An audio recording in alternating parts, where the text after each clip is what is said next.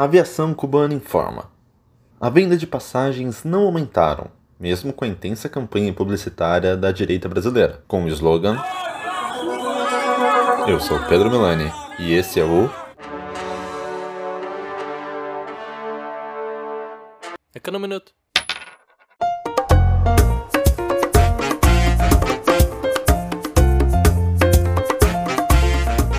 Bem-vindos, companheiro, diretamente de La Habana. Tudo bem, eu não estou em Cuba. Mas como a saúde da ilha, hoje é dia de utilidade pública e gratuita. Ao menos você vai aprender a mandar a pessoa certa para lá. Acenda o seu charuto, pegue sua vodka, camarada, que a pauta são as teorias econômicas do Marx.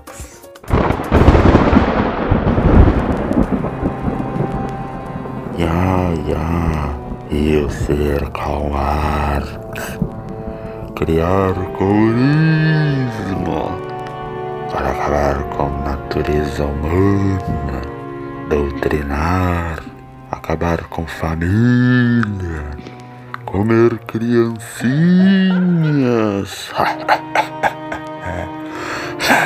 Tá bom, já deu. Se você concordou, eu recomendo ouvir até o final. Aqui não tem nada a ver com o astrólogo da Virgínia. Vai ser mentiroso na casa do caralho. Opa!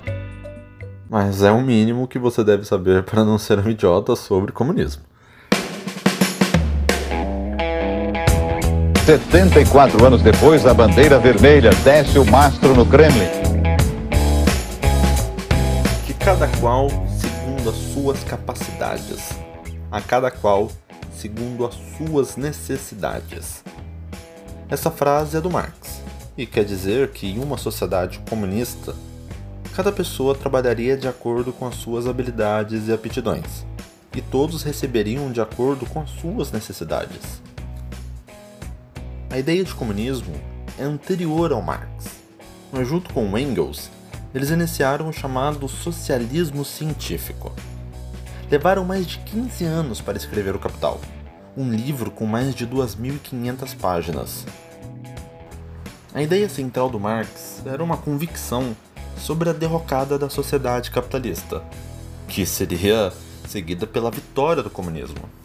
Assim como o capitalismo acabou suplantando o feudalismo, o comunismo suplantaria o capitalismo, libertando a classe trabalhadora da exploração por parte do empresariado.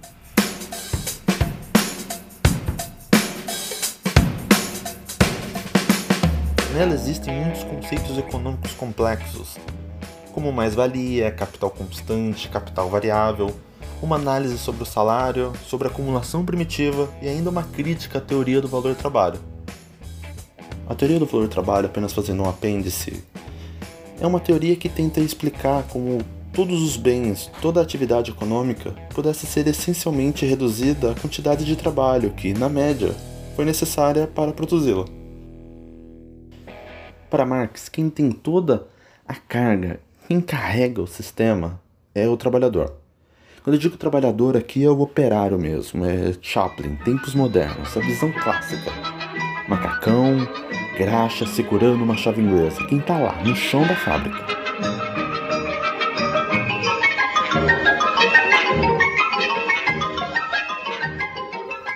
Eu sei, deve estar um pouco estranho, mas num sisteminha vai ficar um pouco mais fácil.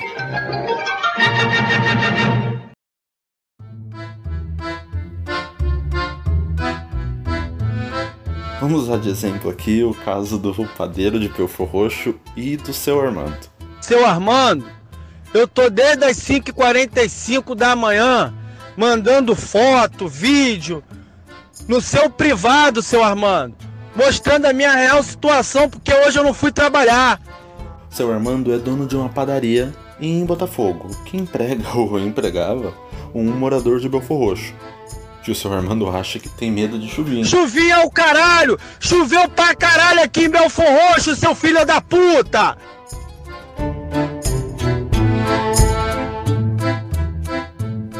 Farinha não vira pão sozinho. É necessário que o padeiro de Belfor Roxo trabalhe para que a farinha vire pão. E esse trabalho do padeiro, trabalho, carrega todo o resto. Toda a cadeia é mantida pela mais-valia do padeiro. Aqui entra outro conceito do Marx, a mais-valia, que é a ideia de que o padeiro de berfo roxo não ganha proporcionalmente ao seu trabalho para fazer o pão. Ele ganha bem menos.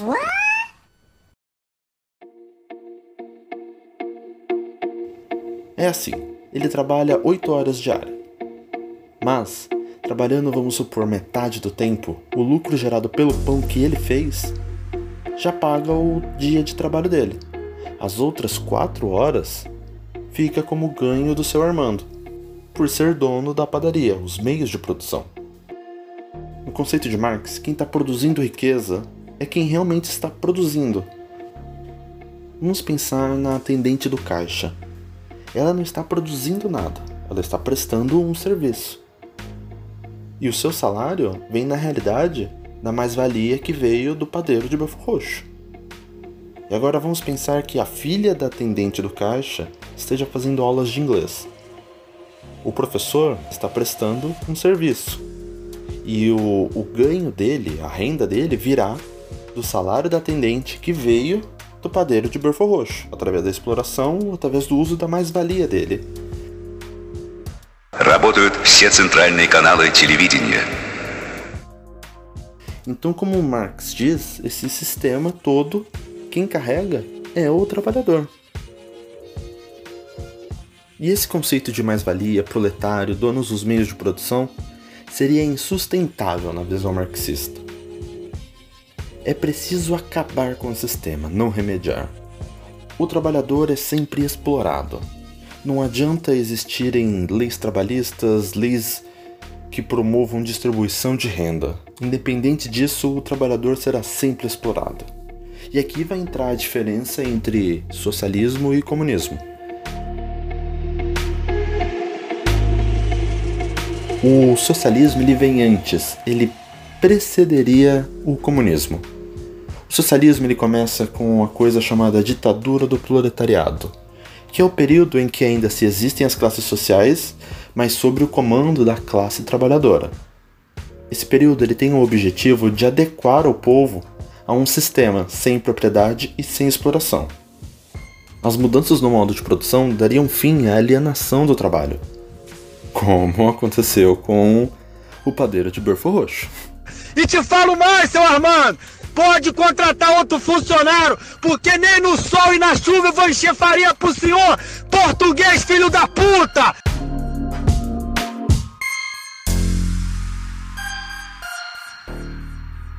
Sim, o socialismo ele seria responsável pela superação do sistema capitalista e a transição para uma sociedade sem classe e plenamente igualitária, que é o comunismo.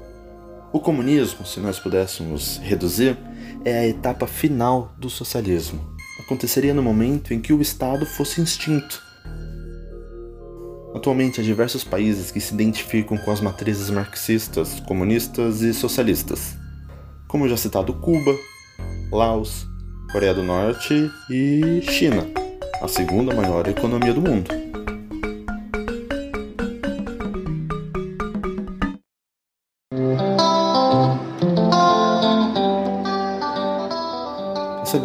Longo tempo, sofreu diversas críticas e diverge de outras matrizes econômicas e ideológicas.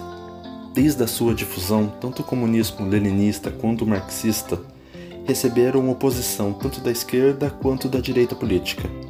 Há críticas ao funcionamento da economia socialista, como ineficiente, pela distorção ou ausência do sistema de preços, ou como para Hayek estando inevitavelmente ligada à tirania e à servidão, e outros vão dizer que uma sociedade comunista estaria fadada à estagnação dos avanços tecnológicos. Mas aqui nós tivemos apenas simplificações e tocamos apenas numa minúscula ponta de um enorme iceberg que é o comunismo. Suas interpretações e vertentes, como já falado, leninista, marxista, neomarxistas. Se você quiser saber mais, aí você terá que ler, e ler bastante. Quem procura sobre teoria econômica marxista consulta o Capital. E mesmo assim, é uma análise presa ao capitalismo da segunda metade do século XIX. Aqui vimos o básico do básico. Uma breve introdução, mas que ao menos permite você ver as incongruências que alguns deputados fazem no Twitter.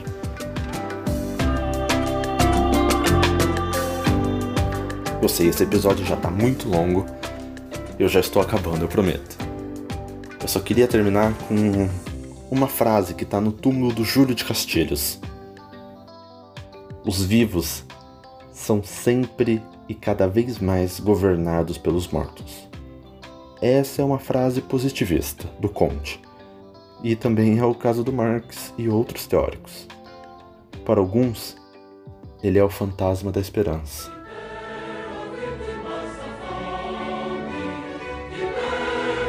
Mas para outros, uma assombração.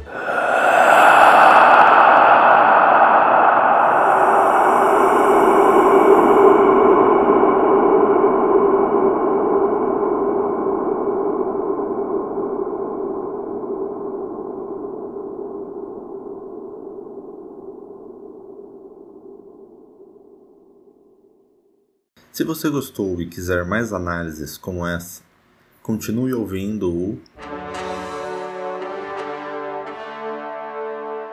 Econominuto.